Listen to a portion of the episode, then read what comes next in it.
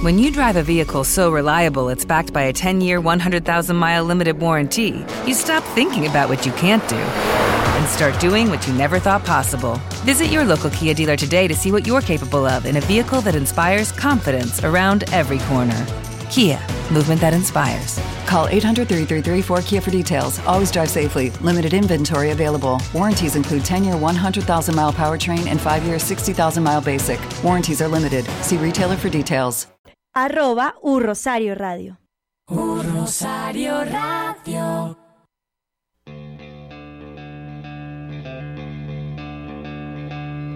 ¿Qué se sabe y qué no se sabe del conflicto armado en Colombia? ¿Qué ha pasado con las víctimas, sobrevivientes y perpetradores? ¿Cómo avanza en terreno el acuerdo de paz? ¿A dónde llega la paz y a dónde no? ¿Dónde persisten los conflictos? Te invitamos a recorrer los caminos de la memoria a través de las miles de historias que la componen.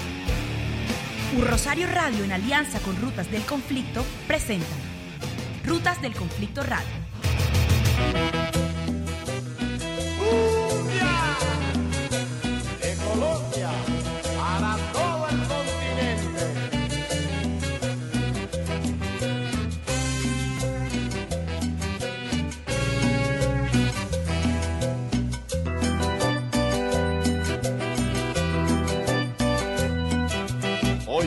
Llanto que atraviesa el espacio para llegar a Dios. Es el llanto de los niños que sufren que lloran de terror. Es el llanto de las madres que tiemblan con desesperación. Es el llanto, es el llanto de Dios. Violencia, maldita violencia. ¿Por qué te empeñas en Son las 9 y 3 de la mañana y les saludamos desde la cabina de U Rosario Radio este miércoles 18 de agosto para una emisión más de nuestro programa de Rutas del Conflicto Radio. Un abrazo cálido para todos los ciberescuchas que nos acompañan a esta hora. Les invitamos a seguirnos en nuestras redes sociales, en Facebook e Instagram como Rutas del Conflicto y U Rosario Radio, y en Twitter como arroba Rutas Conflicto y arroba Rosario Radio. Síguenos también en nuestra transmisión en vivo a través de Twitter, la página www.urrosarioradio.com y las cuentas de Spreaker de Rosario Radio y Rutas del Conflicto. Les habla Samara Díaz y saludo a mi mesa de trabajo. Buenos días a Diana Velasco y a Vanessa Sarmiento. ¿Cómo están, mis chicas? Hola, Samara. Estoy muy, muy bien, muy feliz de otra vez estarnos acompañando eh, en esta emisión de Rutas del Conflicto Radio, de, pues bueno, poder hablar de este tema tan interesante que vamos a tratar hoy. Eh, nos está apoyando en el máster Nelson Duarte y en la dirección de U Rosario Radio Sebastián Ruy Ríos. Le enviamos un saludo a nuestro director Oscar Parra. Saludes a todos los que nos están escuchando y pues bienvenidos a una, emisión más de Rutas del Conflicto, ¿no? Sí, Vanessa y Samara, buenos días a todos los que nos escuchan y a los que nos ven en nuestra transmisión por Twitter y a los que nos están escuchando otro día y en otro horario porque han descargado el audio de Spreaker. Hoy, como lo decía Vanessa, vamos a hablar de un tema muy interesante, también porque nos va a mostrar como muchos temas de los que hemos tratado en Rutas del Conflicto, cómo la historia se repite y cómo es el lema de que quien conoce su historia quien no conoce su historia está condenado a repetirla, pues en Colombia no se cumple. Hoy vamos a hablar de esos candidatos asesinados, esos candidatos que no han llegado al Consejo, a la presidencia o a esos cargos políticos y desafortunadamente pues han muerto antes de poder llegar a las elecciones.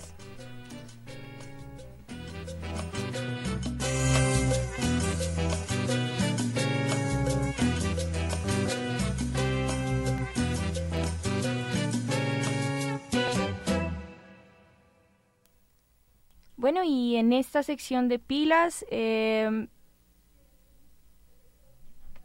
exguerrilleros de las FARC, paramilitares, sociedad civil y exmiembros de la fuerza pública compartieron escenarios el día de ayer.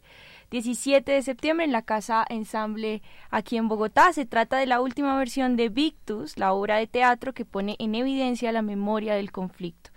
Desde una dramaturgia viva reúne las experiencias, las palabras, los sonidos y los objetos que configuran el relato profundo de la guerra. En esta nueva etapa, desde el tejido de la memoria se recrean y se reconstruyen eh, pues toda esa memoria que hemos eh, tenido desde hace 50 años en este conflicto armado colombiano.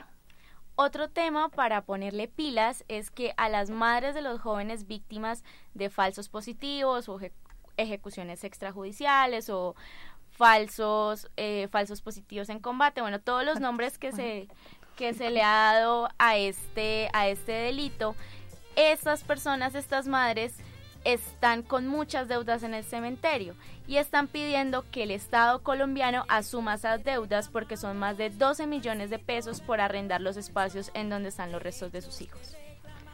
Bueno, y por otro lado, en La Paz en el Terreno, eh, varios líderes y líderes sociales y defensores de derechos humanos del norte del Cauca, Buenaventura, Cali, construyeron una cartografía de sus propios territorios y se puede ver en nuestra plataforma.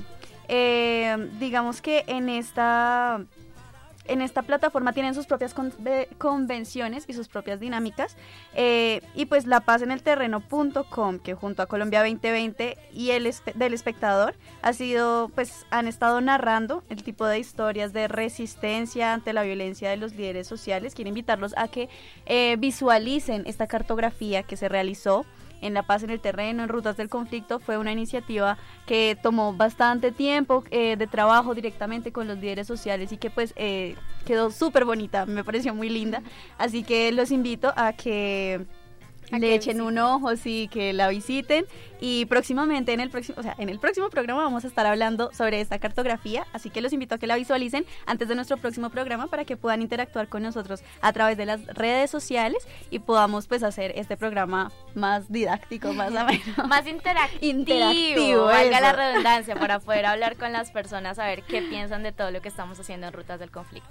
Así es, bueno, y les tengo una noticia. Em, esta noticia pues va para aquellas familiares víctimas de desaparición forzada, pues con información recopilada por excombatientes de las FARC. Se busca trabajar en la ubicación de 276 personas dadas por desaparecidas en el país. Según lo reportó el medio nacional El Tiempo, esta información ya está en manos de la unidad de búsqueda de personas desaparecidas.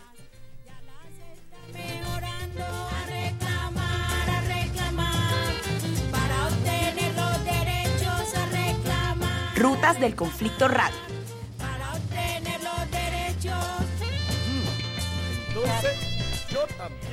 Bueno, seguimos con el programa aquí de Rutas del Conflicto. Como ya les hemos contado el día de hoy, pues vamos a hablar de una de pues de las violencias, tantas violencias que tenemos en nuestro país. Se trata de la violencia política que históricamente ha cobrado la vida de miles de personas. El último informe de Pares, la Fundación de Paz y Reconciliación, em, pues sobre la violencia y la dinámica electoral registró que el 27, desde el 27 de octubre del 2018 al 19 de septiembre de este año, 173 víctimas se han registrado en 116 pues, hechos victimizantes.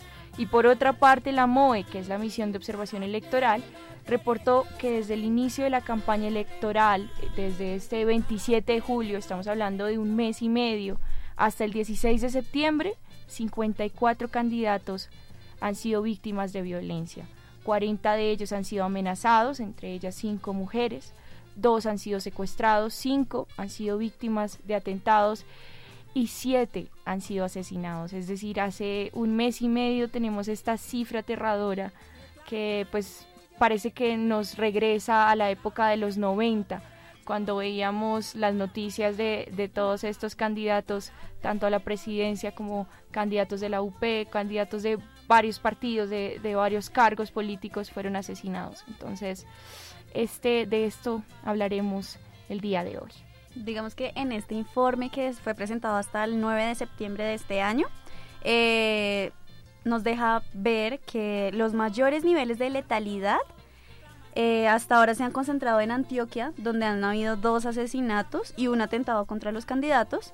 En el norte del Cauca, donde han habido dos asesinatos.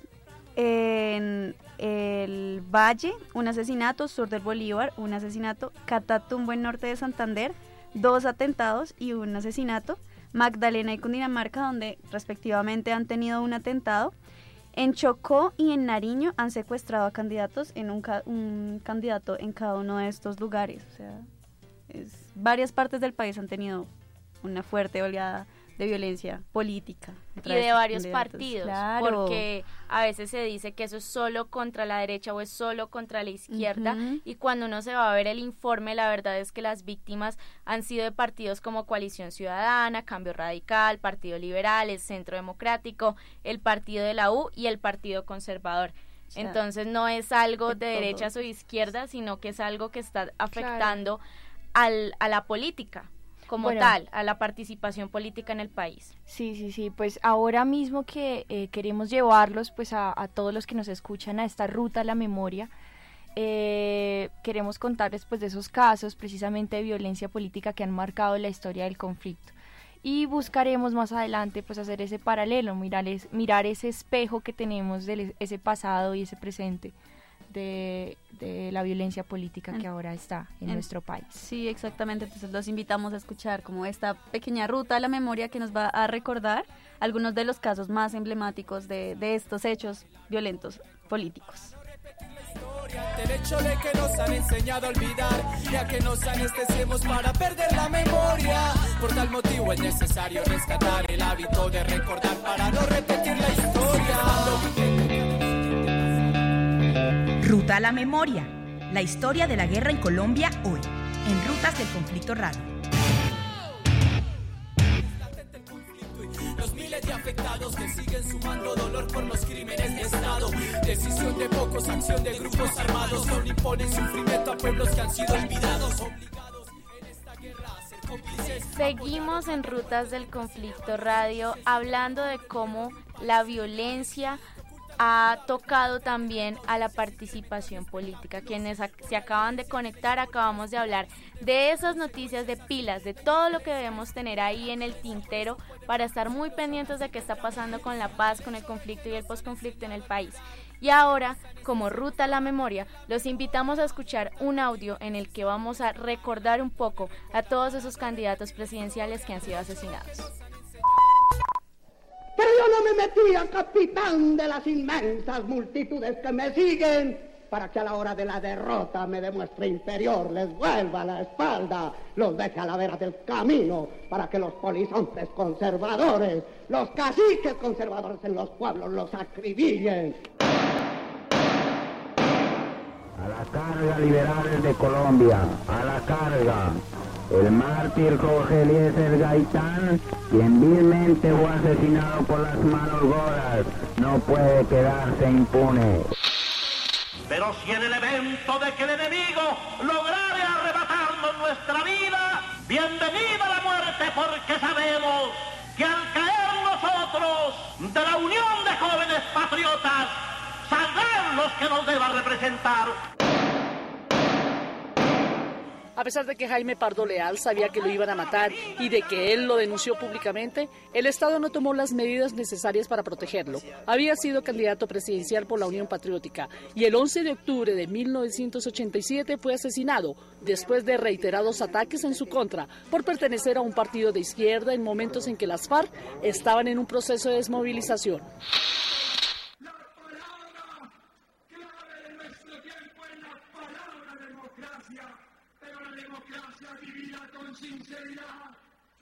Decisión, con coraje, con confianza en lo que significa un pueblo que se organiza, que se expresa, que se hace representar y que se asegura el control del poder.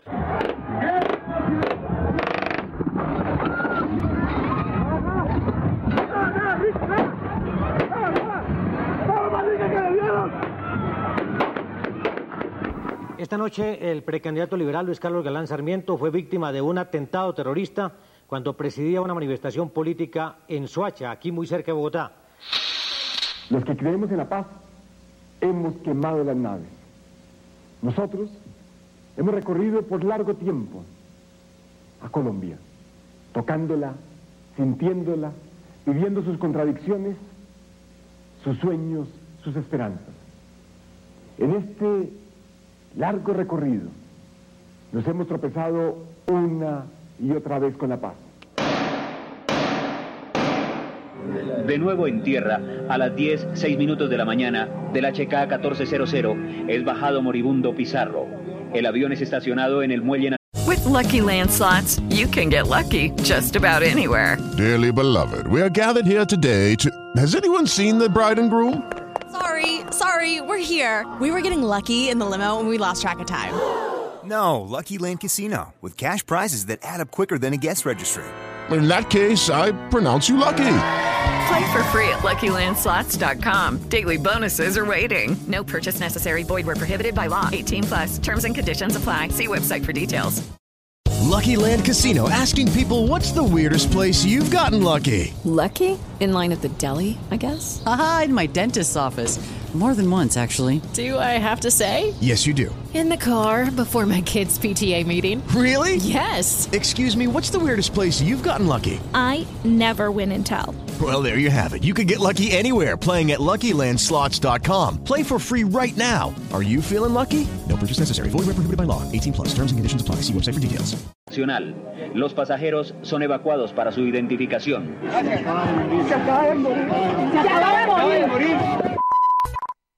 Rutas del Conflicto Radio.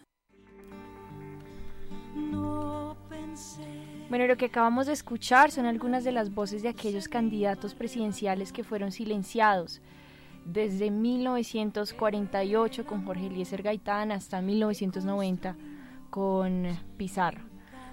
Eh, bueno, pues estos hechos, esta ruta que vamos a hacer ahora mismo, que vamos pues a charlar un rato sobre estos candidatos a la presidencia eh, que fueron asesinados y pues que muchos de esos casos hasta ahora no se conocen eh, los responsables, ¿no? Entonces, bueno, pues empecemos con, con Jorge Eliezer Gaitán.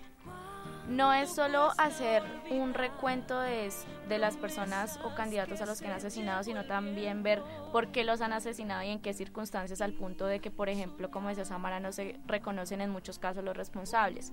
El primer caso y el más grande eh, fue el Bogotazo, que se dio a partir de, del asesinato del líder político Jorge Eliezer Gaitán el 9 de abril de 1948.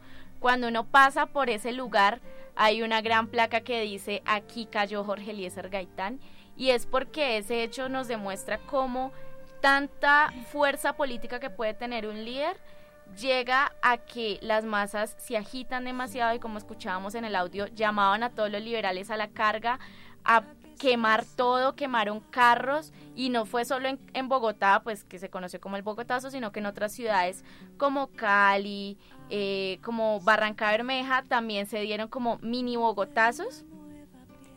Eh, también porque eran personas liberales que estaban indignadas porque había fallecido Jorge Eliezer Gaitán. Y hasta el día de hoy, ya 70 años después del el magnicidio, la Comisión de la Verdad anunció que le va a pedir a la Fiscalía General de la Nación que se declare este delito como de lesa humanidad para poder volver a abrir las investigaciones y saber qué verdaderas causas lo asesinaron, porque en un principio, pues como él era liberal, las fuerzas liberales acusaban a las conservadoras. Y pues a su, a su asesino que fue Juan Roa Sierra, pues él murió el mismo día, entonces no hubo forma como de, de indagarlo, pero sí al investigar la vida de él, pues se decía que era comunista o se decía que eh, Estados Unidos lo había pagado para que no llegara el socialismo a Colombia y por eso se intenta saber por qué fue que en realidad mataron a Gaitán. Digamos que esto es como, me imagino que es lógico, se da dentro de dentro de una, un contexto de mucha violencia entre liberales y conservadores en este país y pues en el momento en que matan al líder liberal más fuerte, todo el mundo se alborota y dicen como, fue madre, tenemos que salir a las calles a luchar porque si ya no tenemos un líder, ¿quién nos va a defender? O sea, es, es que es también, o sea, es no es solamente la Plaza hecho- de Bolívar y la Plaza de Bolívar es grandísima. o sea, es que no, no es solamente el hecho de, de- de matar al líder, sino como lo que eso representa como tal. O sea, él, él estaba representando a todo, toda la comunidad liberal, que en ese momento, pues, el país estaba totalmente polarizado, bueno, como casi siempre.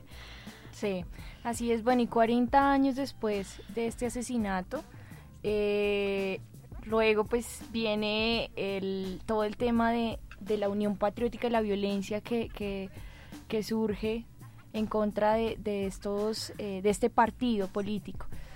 Se trata pues del asesinato de Jaime Pardo Leal el 11 de octubre de 1984, de 80, perdón, 1987. ¿Quién fue Jaime Pardo Leal? Él, fue pues uno de los impulsores de, este partido, como le decía, de la Unión Patriótica, de la cual fue el primer candidato presidencial y que para las elecciones del 86 logró más de 300 mil votos, una cifra récord que para en ese momento en la historia colombiana eh, la izquierda no, no había conseguido tantos votos o pues tantos seguidores en, en la época. Claro, recordemos que eso fue apenas se desmoviliza las FARC, ¿no? Del, pro, del programa pasado hablamos de, De las las, desmovilizaciones. desmovilizaciones y crean la Unión Patriótica y claro, el primer candidato y, y se los matan, parce.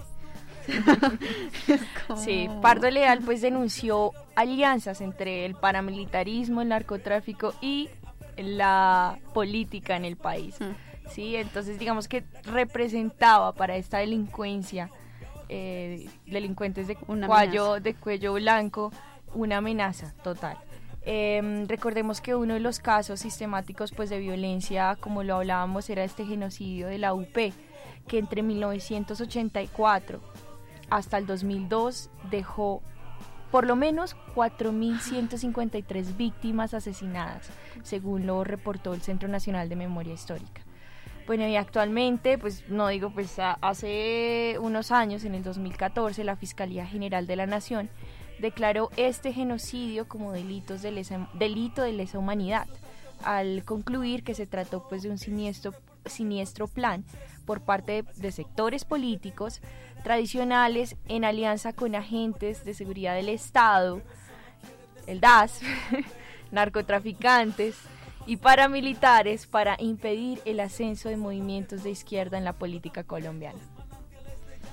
Bueno, eh, este fue un hecho, a mí me parece súper fuerte porque es la representación de exactamente ese genocidio del que estamos hablando, ¿no? O sea, matan a muchas personas de ese partido, cuatro mil, más de cuatro mil personas. Y, no, y fíjate de- que no fue el, u- el único candidato a la presidencia. Más adelante pues hablaremos de otro candidato que también iba por la UP y también resultó asesinado. Claro, pero yo me refiero, en ese momento es como la, la insignia porque es el primer candidato que tiene ese partido y, y es como, ¿qué? ¿Y ahora qué hacemos? Es como, no, es que me parece demasiado terrible. De hecho, uno de los ETCRs que ahorita se crearon en, en el Guaviare por este, este proceso de, de dejación de armas de las FARC se llama Jaime Pardo Leal. El ETCR nombre- cerca al, a la vereda de Colinas se llama Jaime Pardo Leal en honor pues a este gran ídolo para ellos, ¿no? Eh, bueno, el siguiente asesinato del que vamos a hablar es quizás uno de los que más se ha recordado en la historia de Colombia y es el de Luis Carlos Galán. Él fue un líder político de liberal, asesinado el 18 de agosto de 1989 poco antes de comenzar su discurso en un evento público electoral en Soacha, aquí cerca en Cundinamarca, como pudimos escuchar en el, la ruta a la memoria que escuchamos hace un momentico. Eh, Galán fue asesinado a tiros eh, por, eh, ahora se sabe que fue Jaime Eduardo Rueda Rocha, Henry, Henry de Jesús Pérez, que fueron los autores materiales, pero los inmateriales Los intelectuales. Los, Los determinadores del, intelectuales, del- los determinadores de, de este de este hecho fueron Carlos Castaño Gil, Pablo Escobar, Go- Pablo Escobar, Gonzalo Rodríguez Gacho y Alberto Santofimio. Digamos que este este candidato todo el tiempo estuvo en una lucha contra el narcotráfico, así directamente, sí, exactamente, él directamente señalaba al narcotráfico, al paramilitarismo y él luchaba por la extradición a pues todas las personas que incurrieran en delitos que fueran de ese calibre. Y, ellos son los que lo terminan asesinando. Exactamente, si nos damos cuenta, los actores inte- eh, determinantes intelectuales son, son pues Pablo Escobar. Que es un extraditable, Rodríguez Gacha, Santofimio, o sea, eran personas que realmente estaban metidas en delitos de narcotráfico, que Estados Unidos estaba pidiendo la extradición. Y, y pues es como si este candidato llega a la presidencia nos jode porque porque pues va a luchar por esto y nosotros es totalmente lo que estamos atacando. Entonces simplemente deciden matarlo. Eh, y pues nada, digamos que él crea en 1979, él mismo crea el movimiento Nuevo Liberalismo. Eh, y pues nada, en el cual luchaba contra el narcotráfico, como ya dije. Algo que me parece como, como muy chévere es que él hablaba y una frase muy significativa que me llegó fue como, podemos matar a un hombre, pero no las ideas. Y creo que eso es algo que quedó muy marcado con él, porque cuando él se murió, el presidente de ese entonces, que fue Virgilio Barco, eh, decidió restaurar por la vía administrativa la extradición a Estados Unidos. Entonces es como, él estaba luchando por una idea y pues lo matan, pero, pero entonces su idea no se muere. Su, lo que nos estaban diciendo no, no se quedó así como No se fue con él, sino que alguien Exactamente, no se muere lo, se muere el hombre, pero no la idea. Entonces, pues, bueno, Es su legado. Exactamente. Luego del asesinato de Luis Carlos Gana- Galán, también se da el asesinato de Bernardo Jaramillo Osa, que fue el segundo candidato presidencial de la UP. Apenas asesinan a Jaime Pardo Leal, dicen, bueno, vamos a seguir eh, en la lucha por ganarlos, ganarnos el puesto presidencial por la UP y ponen a Bernardo Jaramillo Osa y él fue asesinado en el puente aéreo de Bogotá el 22 de marzo de 1990. Sus ideales eran no a la lucha armada, sí al socialismo democrático.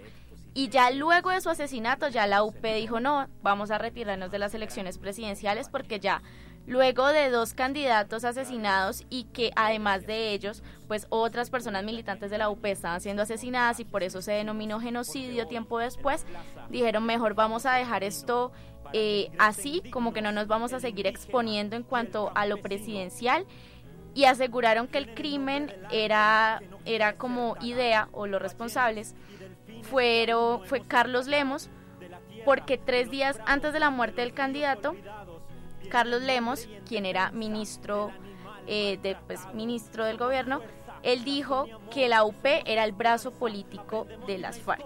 Y en ese momento, pues las FARC todavía estaba muy estigmatizada porque la desmovilización no fue total y apenas él dice estas declaraciones, pues los miembros de la UP dijeron que ahí se, se pudo gestar la idea del asesinato de este candidato. Durante dos años Jaramillo fue presidente de la Unión Patriótica y desde ahí él estaba pidiendo al gobierno que aclarara todos los crímenes cometidos contra su partido y días antes de su muerte él dijo que detrás de esas muertes de los militantes de su partido estaban miembros del ejército y que el cómplice era el presidente de ese momento, Virgilio Barco. Así es. Bueno, hasta la fecha el último candidato a la presidencia que ha sido asesinado fue Carlos Pizarro León Gómez. Pues recordemos que él fue ex guerrillero, el M-19 fue el líder de, este, de esta guerrilla y después de dejar las armas, firmar la paz y reintegrarse a la vida social, se convierte en un líder político de izquierda. Pizarro fue asesinado el 26 de abril de 1990 siendo candidato a la presidencia por la Alianza Democrática M19. Em, pues que surgió este, este, muy, este partido político surgió del grupo guerrillero M19 tras la desmovilización. Su asesinato ocurrió durante un vuelo eh, en el cual se desplazaba para la ciudad de Barranquilla y pues se iba a esta ciudad precisamente pues a, a- a hacer, Campaña. a hacer campaña política y lo asesinan en pleno, en pleno vuelo. Em, pues hay varias teorías, hay varias hipótesis de, de cómo fue su asesinato. Em, pues él se encontraba en el vuelo con, con sus, unos guardias de seguridad del DAS y justamente eh, también me parece algo curioso porque cuando asesinan a Galán también pasó algo eh, muy similar y es que unas semanas antes de, del homicidio cambian de escoltas y ponen a gente nueva eh, que pues fue puesta, impuesta pues por el, por el DAS, que se encargaba de la seguridad en ese momento. Eh, lo asesinan en pleno vuelo y el sicario pues paramilitar que lo asesina, Gerardo Gutiérrez Uribe, alias el Jerry, logró ingresar, eh, logró pues ingresar este avión y, y, pues lo matan eh, los mismos escoltas. Entonces, bueno, pues eh, hemos hecho como esta ruta a, a, la memoria de los candidatos presidenciales que han sido asesinados y pues uno encuentra varios patrones, ¿no? encontramos el tema de, de esa estigmatización que se tiene a la izquierda, de finalmente cuando se logran esas desmovilizaciones de las FARC, se conforma la UP o esa desmovilización del M19 y se conforma este grupo Alianza Democrática de M19 y aún así ya cuando dejan las armas se supone que hay un proceso de paz empiezan a, pues empiezan a haber estos casos sistemáticos de, de asesinatos, ¿no? de violencia política en contra de la izquierda o de la centroizquierda y bueno, actualmente que tenemos ya un espejo, eh, ya vemos como también asesinan no solo a candidatos de la, de, de la presidencia, presidenciales, eh, sino a candidatos regionales, locales en, por todo el país. Eh, pues y que no solo son de izquierda, sino ya de derecha. Hey guys, it is Ryan. I'm not sure if you know this about me, but I'm a bit of a fun fanatic when I can. I like to work, but I like fun too. It's a thing. And now the truth is out there. I can tell you about my favorite place to have fun. Chumba Casino. They have hundreds of social casino style games to choose from with new games released each week. You can play for free anytime, anywhere and each day brings a new chance to collect daily bonuses. So join me in the fun. Sign up now at ChumbaCasino.com. No purchase necessary. VGW. Void were prohibited by law. See terms and conditions. 18 plus. Okay, round two. Name something that's not boring. A laundry? Ooh, a book club. Computer solitaire, huh? Ah, oh, sorry. We were looking for Chumba Casino. That's right. ChumbaCasino.com has over 100 casino style games. Join today and play for free for your chance to redeem some serious prizes. ChumbaCasino.com. No purchase necessary. Full prohibited by law. 18 plus terms and conditions apply. See website for details. Ya de centro, bueno, digamos una diversidad de, de ideología que pues están siendo asesinados. Sí, eso quería resaltar, como de presidenciales la mayor parte que tenemos son como excombatientes que se acogieron a un proceso de paz y crearon sus propios partidos políticos, pero también hay casos de, personas que no estaban en el combate, que eran simplemente unos líderes que tenían mucha posibilidad de llegar a la presidencia y, y debido a todo ese poder político que tenían, son asesinados. No solamente es por el hecho de, de, haber pertenecido a una guerrilla, por así decirlo. O sea, sí, hay muchos casos, pero quiero resaltar que no es lo único. O sea, eso es algo que me parece como él ni siquiera hizo parte del conflicto y igual lo matan por ser un líder. Por, Y eso es algo que está pasando en Colombia, no solamente con los candidatos, como con los líderes en general los están matando. Y eso es algo que en serio tenemos que alzar nuestras voces y protestar porque no puede seguir pasando, es indignante. Sí, claro, y no, y precisamente porque justo en el 2016 firmamos nuestro último proceso de paz y tenemos también pues eh, esta noticia, ¿no? este hito histórico que se rearmaron eh, Iván Márquez y, esta guerrilla, nueva guerrilla de las FARC. Eh, entonces es como, como dice María Teresa Ronderos, como es, vamos reciclando las guerras, ¿sí? Y, esperemos pues que este caso, este nuevo partido de las FARC, este partido político, eh, no, no tenga pues, no vuelva a, ser víctima de un genocidio como fue el de la UP y que es una guerra que no solamente se lleva a cabo en el monte, ¿no? Quiero, o sea, las personas creen, generalmente los capitalismos creemos que, que la guerra sucede por allá lejos y, y ya, pero, pero no, realmente estos, estos actos nos demuestran estas violencias nos demuestran que, que, no se llevan a cabo simplemente allá lejos. Aquí también está pasando, en las ciudades también. Están matando candidatos, están matando personas que se atreven a hablar y no afecta simplemente a los actores armados, por así decirlo. Y pues bueno, con esta reflexión vamos a ir a un corte de comerciales, bueno, a una pausa, institucional. y después escucharemos eh, un audio que nos tiene preparado Diana, nuestra productora, sobre los candidatos que actualmente pues eh, han sido asesinados. temores, si el rojo prima en sus colores. Rutas del Conflicto Radio.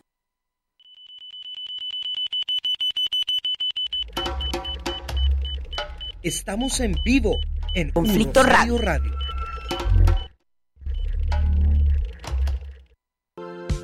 Ver a las ballenas en Nuquí, un atardecer en Caño Cristales, deportes extremos en San Gil, una vuelta en helicóptero por Medellín, una hamburguesa en Bogotá o bucear en San Andrés.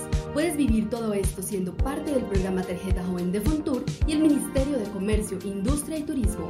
Más información en tarjetajoven.com. Rutas del Conflicto Radio. darán razón que te desaparecieron.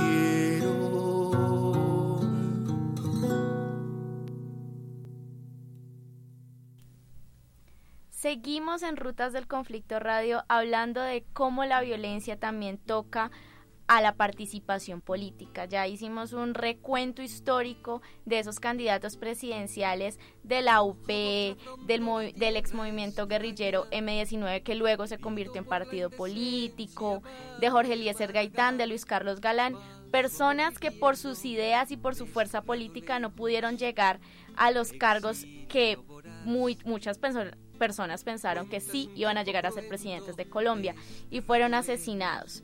También queremos no solo recordar, sino cómo mostrar que esto se repite. Y por eso actualmente están asesinando candidatos. Y muchas de esas voces las vamos a escuchar ahora.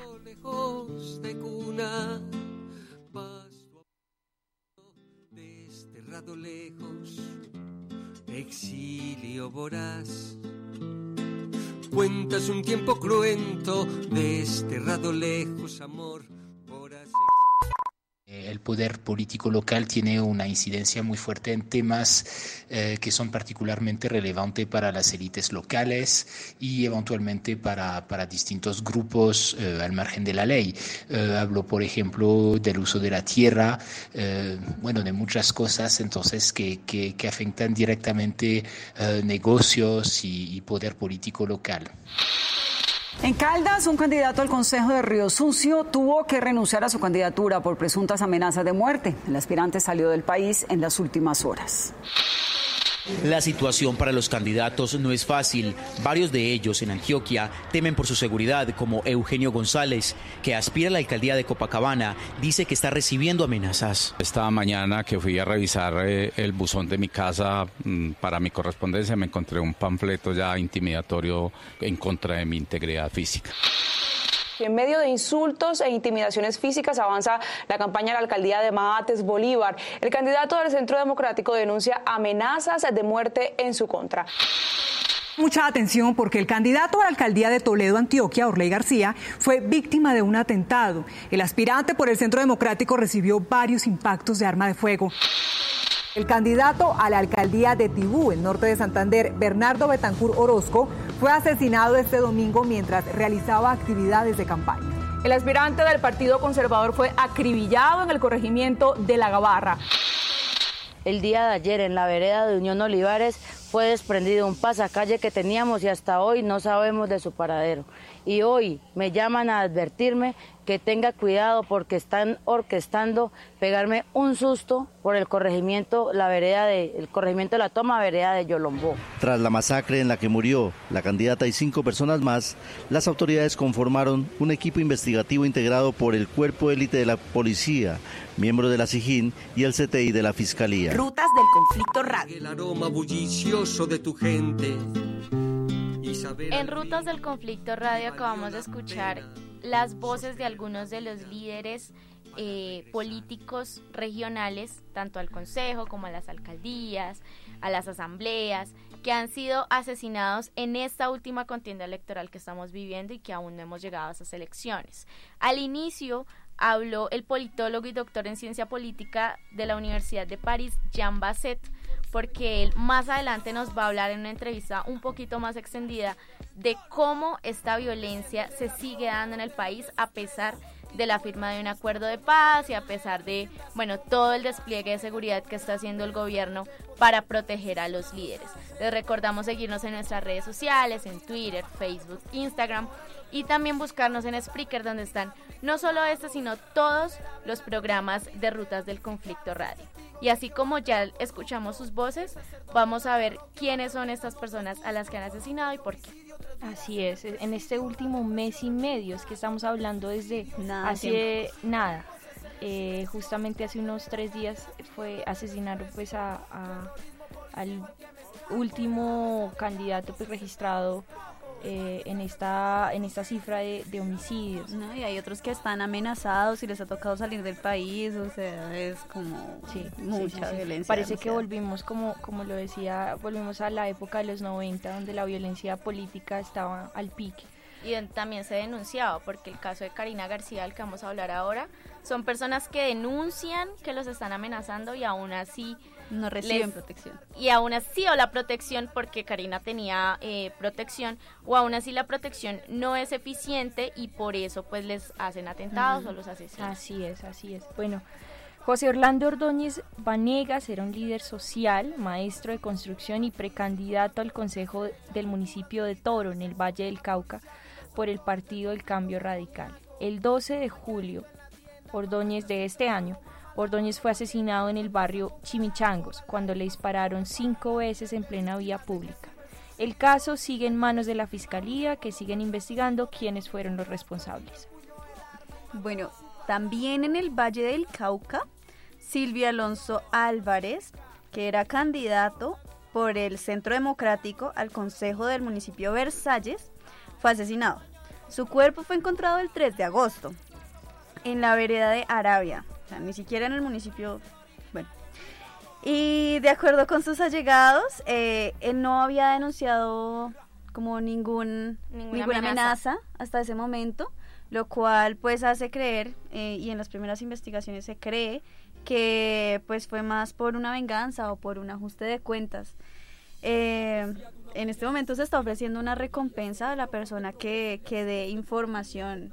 Entonces es una recompensa como de 10 millones de pesos. Y también, bueno, estos dos candidatos hacen parte del Valle del Cauca, que es una zona que hasta hoy tiene grupos armados al margen de la ley y también el Valle del Cauca ha sido muy marcado por el narcotráfico. Entonces, estos candidatos, independientemente del partido en el que estén, puede que estos grupos armados estén involucrados y eso es lo que se está investigando. ¿Por qué? Porque los están matando, porque no los dejan seguir en su campaña y cuáles son los intereses que se están como eh, viendo afectados o, los, o viendo aludidos para asesinar a estas personas. Ya yéndonos a otra parte que es Antioquia. eh, También otro departamento que ha marcado la violencia política. Sí, otro, otro departamento ya con un, un conflicto mucho más complejo e histórico. Eh, tenemos a Nelson Enrique Gaviria. Él era un candidato de 35 años que estaba representando también al Partido Cambio Radical y aspiraba al Consejo de Betania en Antioquia. El pasado 12 de agosto, cuando se movilizaba en un taxi con un menor de 14 años, eh, fue interceptado, el menor resultó herido en medio de la balacera y se dice hasta ahora que el presunto responsable del crimen sea conocido como baje- bajo el alias de Cataríes o El Flaco, quien fue luego capturado y hasta ahora se cree que hace parte de la organización criminal Los Chaparros. Así es. Bueno, uno de los casos más recientes de asesinatos aspirantes a las elecciones regionales es de- el de Karina García, la candidata del Partido Liberal a la alcaldía de Suárez en el departamento del Cauca. Recordemos pues esta noticia que le dio la vuelta al país. eh, se hablaba pues de una masacre, ¿no? Se dice que después de tres asesinatos ya, ya es una masacre. Karina fue asesinada junto a su madre y cinco personas más por una banda criminal que incineró el carro en el que se movilizaban en la noche del primero de septiembre. Según lo registraron los medios nacionales, en varias oportunidades Karina había denunciado amenazas y ataques en contra de su campaña.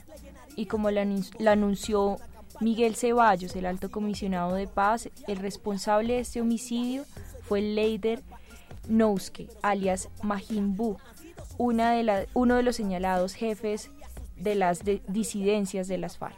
A propósito de este jefe de las disidencias, el ministro de Seguridad hace poco, bueno, ayer, ha entrado en una polémica porque él decía si ya a Majin lo podían eh, capturar porque estaba en los procesos de la JEP. Y la JEP le mandó una carta diciéndole sí, sí lo puede capturar porque como él cometió delitos después de la firma del acuerdo de paz, sí pueden sí pueden capturarlo, pero él mandó esa petición de, "Oiga, lo podemos capturar" o la JEP está ahí en otro proceso distinto con la persona para que no pase pues toda la polémica, por ejemplo, de Santrich. Pero hace unas semanas ya se habría ofrecido recompensa para encontrar a esta persona. Entonces, toda una polémica de quién lo busca en realidad eh, y cómo está la, gestión del gobierno frente a estas personas. Claro, bueno, eh, el siguiente candidato del que vamos a hablar es Hernando Orley García Vázquez. Eh, le decían profe, allá donde lo conocían en la vereda La Linda, en Toledo, Antioquia, otra vez Antioquia.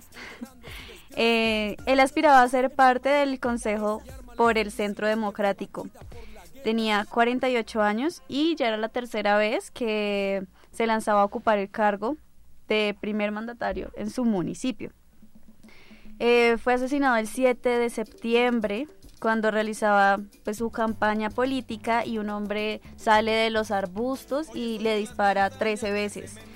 Eh, dos hombres fueron capturados por este asesinato, entre ellos Caga5, que sería encargado de disparar directamente. lo mató. Otro caso es el de Junior Moreno, un líder social y candidato al consejo en el municipio de Cartagena del Chairá, en el Caquetá, y él fue asesinado el 8 de septiembre, el pasado 8 de septiembre, hace nada en el momento se desconoce el autor del homicidio y aunque Moreno no logró ser candidato al Consejo, sino que fue como el precandidato, la Defensoría anunció que un tercio de los, más, de los más de 1.100 municipios que tiene nuestro país está en riesgo electoral por la actividad por grupos como por ejemplo el ELN. Lucky Land Casino, asking people what's the weirdest place you've gotten lucky. Lucky? In line at the deli, I guess. Aha, in my dentist's office. More than once, actually. Do I have to say? Yes, you do. In the car before my kids' PTA meeting. Really? Yes. Excuse me, what's the weirdest place you've gotten lucky? I never win and tell. Well, there you have it. You can get lucky anywhere playing at LuckyLandSlots.com. Play for free right now. Are you feeling lucky? No purchase necessary. Void where prohibited by law. 18 plus. Terms and conditions apply. See website for details. Disidencias de las FARC y otros cinco grupos armados al margen de la ley. Así es, y justo hace tres días fue asesinado el aspirante del Partido Conservador Bernardo Betancur Orozco, quien era candidato a la alcaldía del municipio de Tibú, en norte de Santander. Recordemos pues que este municipio, en general esta, esta zona donde está el Catatumbo, pues ha sido violentada por históricamente y, y, actualmente pues la violencia sigue allí. Eh, Bernardo se encontraba a orillas del río Catatumbo con todo su equipo, eh, esperando una canoa para dirigirse a la vereda del silencio, em, cuando llegaron dos hombres y le dispararon enfrente de toda la comunidad. Al parecer, y según las primeras versiones, el candidato había sido amenazado en varias oportunidades, pero pues a, a pesar de estas advertencias no contaba con protección o ningún esquema de seguridad. También recordemos que em, pues se conoció un video en Facebook que él posteó mm, días antes de su asesinato en donde pedía y exigía respeto eh, con su campaña y con las campañas en general. Quería pues jugar limpio, decía, en, en su, en el video de Facebook. Y bueno, pues estos eh, días después lo asesinan. Esta es una muestra de cómo, ya lo hemos venido diciendo, sigue la violencia política, siguen afectando nuestras elecciones y ahora que ya estamos a puertas de otra elección de otras elecciones regionales. Las presidenciales, ojalá y tampoco las futuras presidenciales no estén en un contexto tan violento como en el que estamos ahora. Siempre lo más importante es decir, bueno, ¿y quién los está matando? ¿Quién está detrás de todo esto? Y antes de contestar esta pregunta, queremos irnos a una pausa muy chiquitica para que escuchemos una parte de una canción que hizo Doctor Crápula a propósito del Bogotazo en las aceras olvidados y enfermos. Unamos las fuerzas para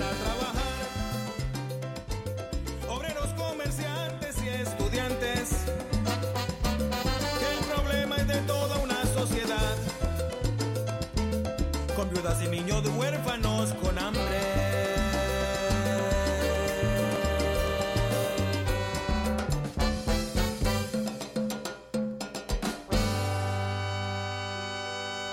Rutas del Conflicto Radio. Que lo digan en las calles, que lo digan en las veredas, que lo digan en los pueblos, que lo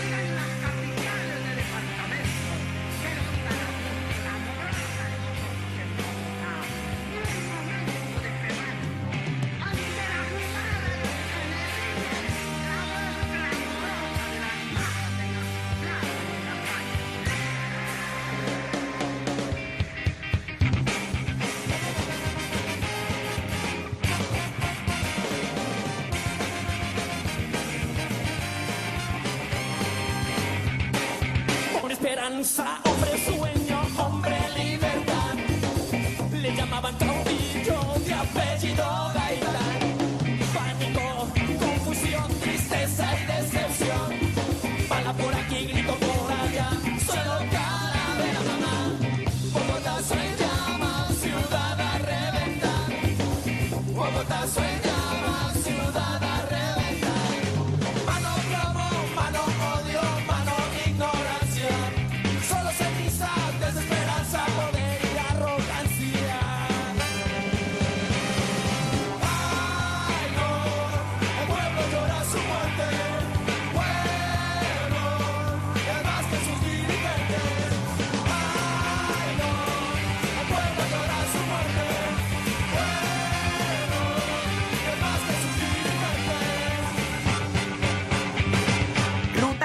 Conflicto Radio.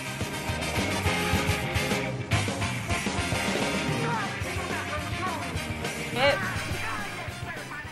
Seguimos en Rutas del Conflicto Radio, en donde acabamos de escuchar una canción de Doctor Crápula llamada Gaitán. Antes de seguir hablando aquí, echando carreta, queremos recordarles nuestras redes sociales. Bueno, les invitamos a seguirnos en Facebook e Instagram como Rutas del Conflicto y Rosario Radio y en Twitter como arroba Rutas Conflicto y arroba U Rosario Radio. Eh, pues bueno, Bueno, como estamos hablando de, de toda esta memoria que hicimos, recapitulando pues toda esa ruta a la memoria que hicimos de los candidatos presidenciales asesinados en Colombia y ahora pues lo que pasa hace a un mes de las elecciones de julio acá estos siete candidatos asesinados candidatos regionales al consejo a las alcaldías y bueno, la gran pregunta es quién está detrás de la violencia, de la violencia, quién los, quiénes los están matando. Según el tercer informe de violencia electoral realizado por la Fundación Paz y Reconciliación, más conocida como PARES, la identidad de gran parte de los agentes perpetradores no se ha podido esclarecer en todos los casos. Y esto aplica para el 71% de las víctimas. Es decir, de 74 amenazas registradas, que son 128 víctimas, se desconocen el 67,56 de los victimarios y para la fundación, y no solo para ellos, sino pues para todos, resulta alarmante que ninguno de los 20 asesinatos ocurridos desde el arranque del calendario electoral hasta esa fecha se hayan podido identificar autores materiales. digamos que en el caso de, de De las, las águilas, águilas negras, son pues la gente más victimizan, pues como que más victimizaciones registra, eh, pues son el 15% de todos los acumulados. Eh, y pues en, en ese caso predominan las amenazas, que son 27 personas. Eh, dentro de los perfiles más victimizados por este grupo se encuentran candidatos a la alcaldía, que fueron nueve, seguido por congresistas, que fueron seis, miembros de partidos políticos, cinco, y dos diputados. Estos hechos han ocurrido en lugares como Bogotá, eh, Mocoa, Putumayo, El Copey, Cesar, Manaure, La Guajira, Puerto Rico, Risaralda, Buga, Alcalá y Jamundí en el Valle del Cauca y Pasto y Tumaco en Nariño.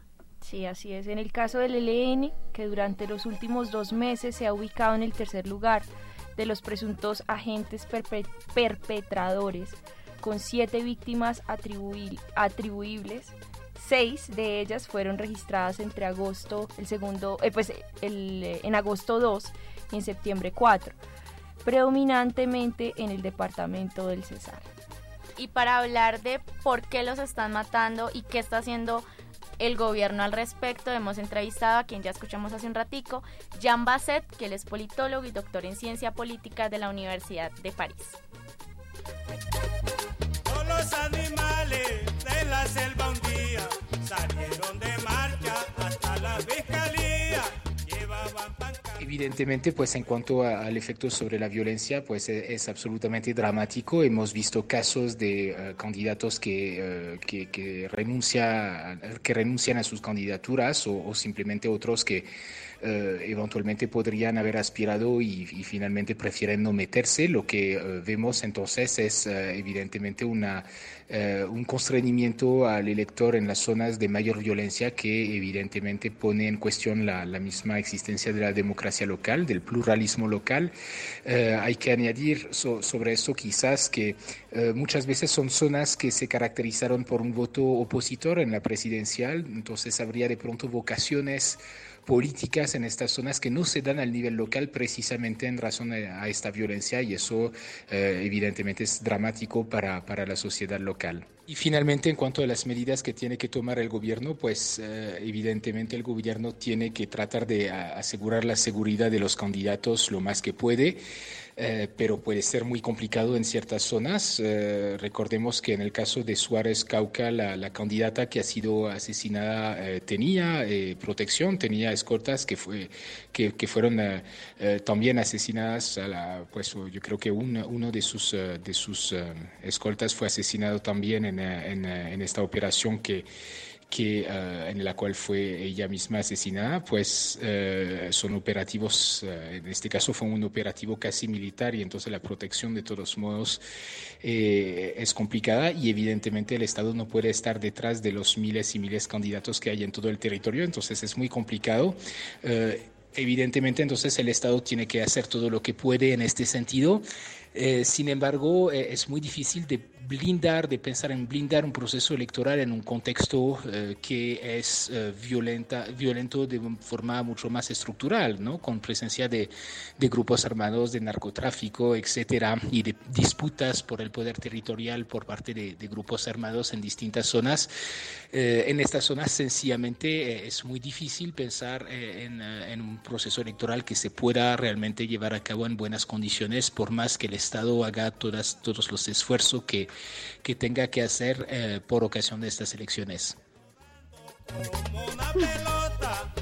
Precisamente sobre este contexto de violencia política actual, cabe preguntarse qué se está haciendo, qué está haciendo el Estado, qué medidas se están tomando para mejorar esta, la seguridad en Colombia eh, y sobre todo este tema de violencia política.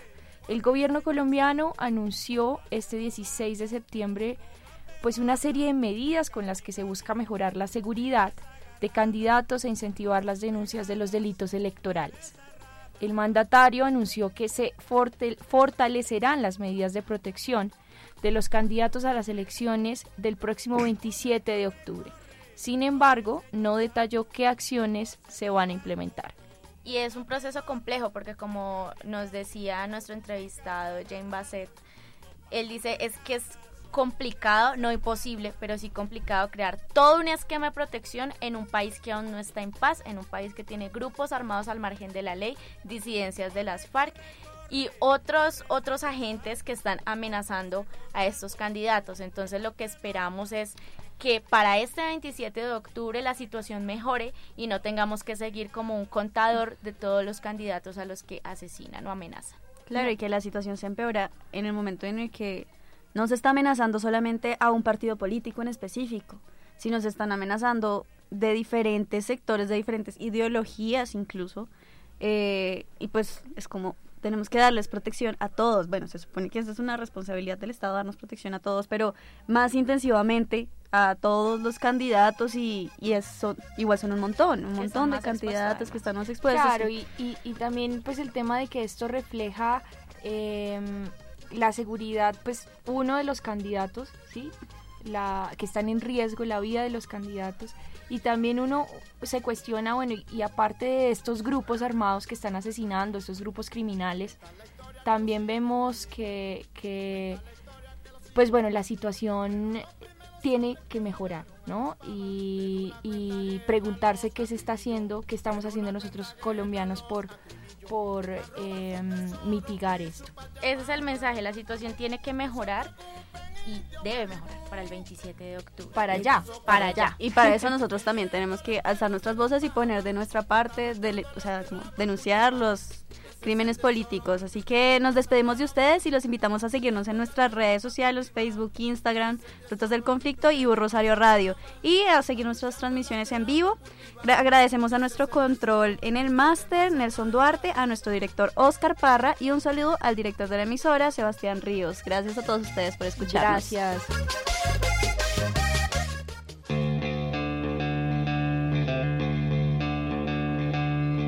¿Qué se sabe y qué no se sabe del conflicto armado en Colombia? ¿Qué ha pasado con las víctimas, sobrevivientes y perpetradores? ¿Cómo avanza en terreno el acuerdo de paz? ¿A dónde llega la paz y a dónde no? ¿Dónde persisten los conflictos? Juntos recorremos los caminos de la memoria a través de las miles de historias que la componen. Te invitamos a seguirnos en rutasdelconflicto.com. Un Rosario Radio en alianza con Rutas del Conflicto presentaron Rutas del Conflicto Radio.